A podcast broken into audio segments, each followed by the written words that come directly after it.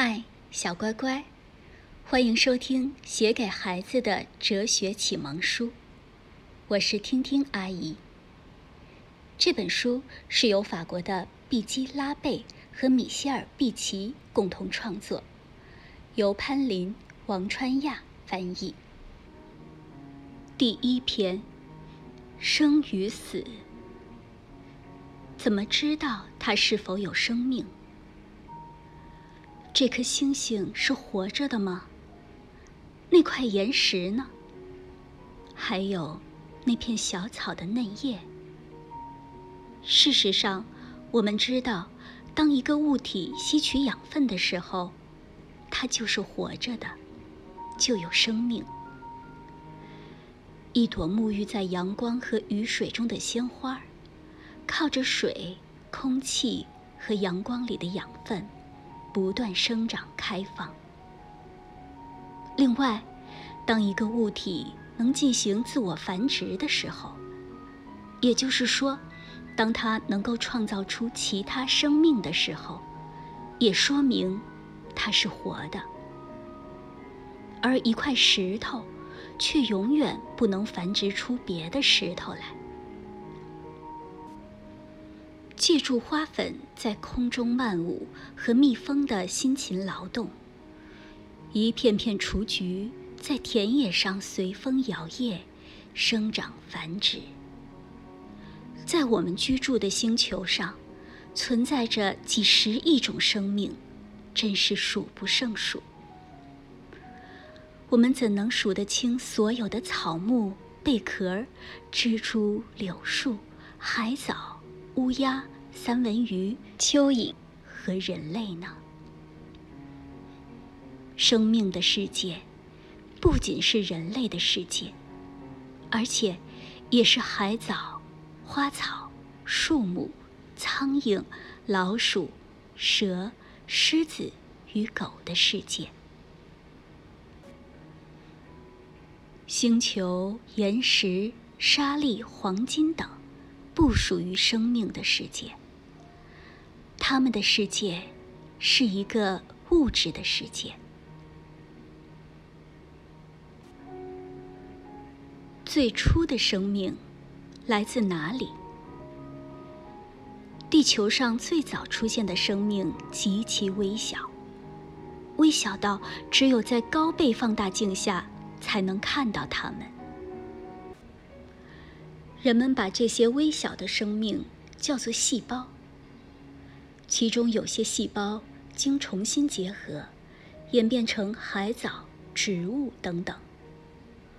后来又有一些细胞聚合演变成小动物，或者更大一点的动物，比如鱼类。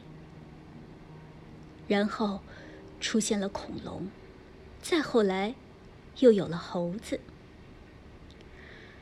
有些猴子学会了直立行走，不再像以前那样用四肢爬行。这样一来，它们的视野更开阔了，狩猎也从此变得更容易了。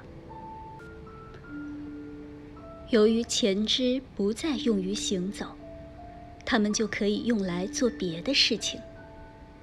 因此。这些猴子们学会了修修补补，也学会了制造工具。做这样的事情，需要不断思考，这又使他们变得越来越聪明。经过不断的进化和演变，他们终于变成了今天的人类。这是一个极其漫长的进化过程，经历了。千百万年的时间，人类的生命如同鱼类、蛇类、鸟类、花类，起初都是来自同一种微小的细胞。屠杀蘑菇。今天一大早，大卫和他的同学玛丽到他们村子附近的森林去采蘑菇。现在正是采摘蘑菇的好时节。不到两个小时，他们就采到了一百多个蘑菇。星期六把这些蘑菇拿到集市上去卖，一定能换回许多零钱。这些钱足够他们在集市上玩好几圈电动碰碰车呢。这个故事一点都没趣儿，也根本不好笑。我们什么也学不到，更不值得猜想，甚至都不吓人。然而，这却是一个关于屠杀、关于死亡的故事。今天一大早，大卫和他的同学玛丽到他们村子附近的森林去屠杀蘑菇。现在正是杀戮蘑菇的好时节。不到两个小时，他们就杀掉了一百多个蘑菇。星期六把这些死去的蘑菇拿到集市上去卖，一定能换回许多零钱。这些钱足够他们在集市上玩好几圈电动碰碰车呢。蘑菇是有生命的，它们吸取养分，繁殖别的蘑菇。当人们为了食用而把它们从地上拔起来的时候，它们真的就死去了。但是，大卫和玛丽。并不是罪犯。很简单，为了活着，人们需要吃饭。所有的生物都以其他的生物为生，也就是说，靠杀死别的生物来充饥。这就是生物链。生物链。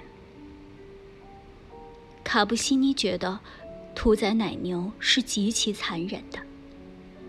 每当他的弟弟吃汉堡包，他就把他视为杀人犯。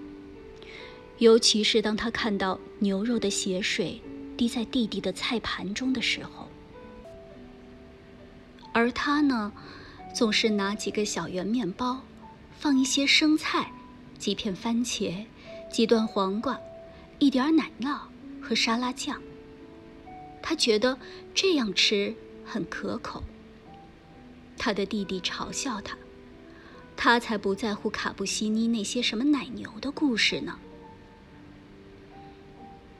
可是，为了制作这些卡布西尼喜爱的小圆面包，我们也使用了有生命的东西。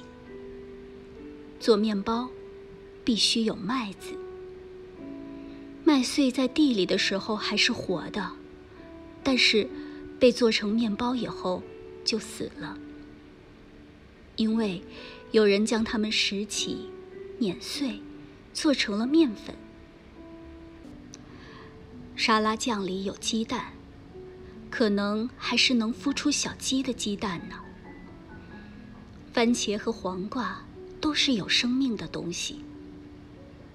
此外，为了生产奶酪，需要牛奶；为了产奶，奶牛则需要吃草，而青草也是有生命的。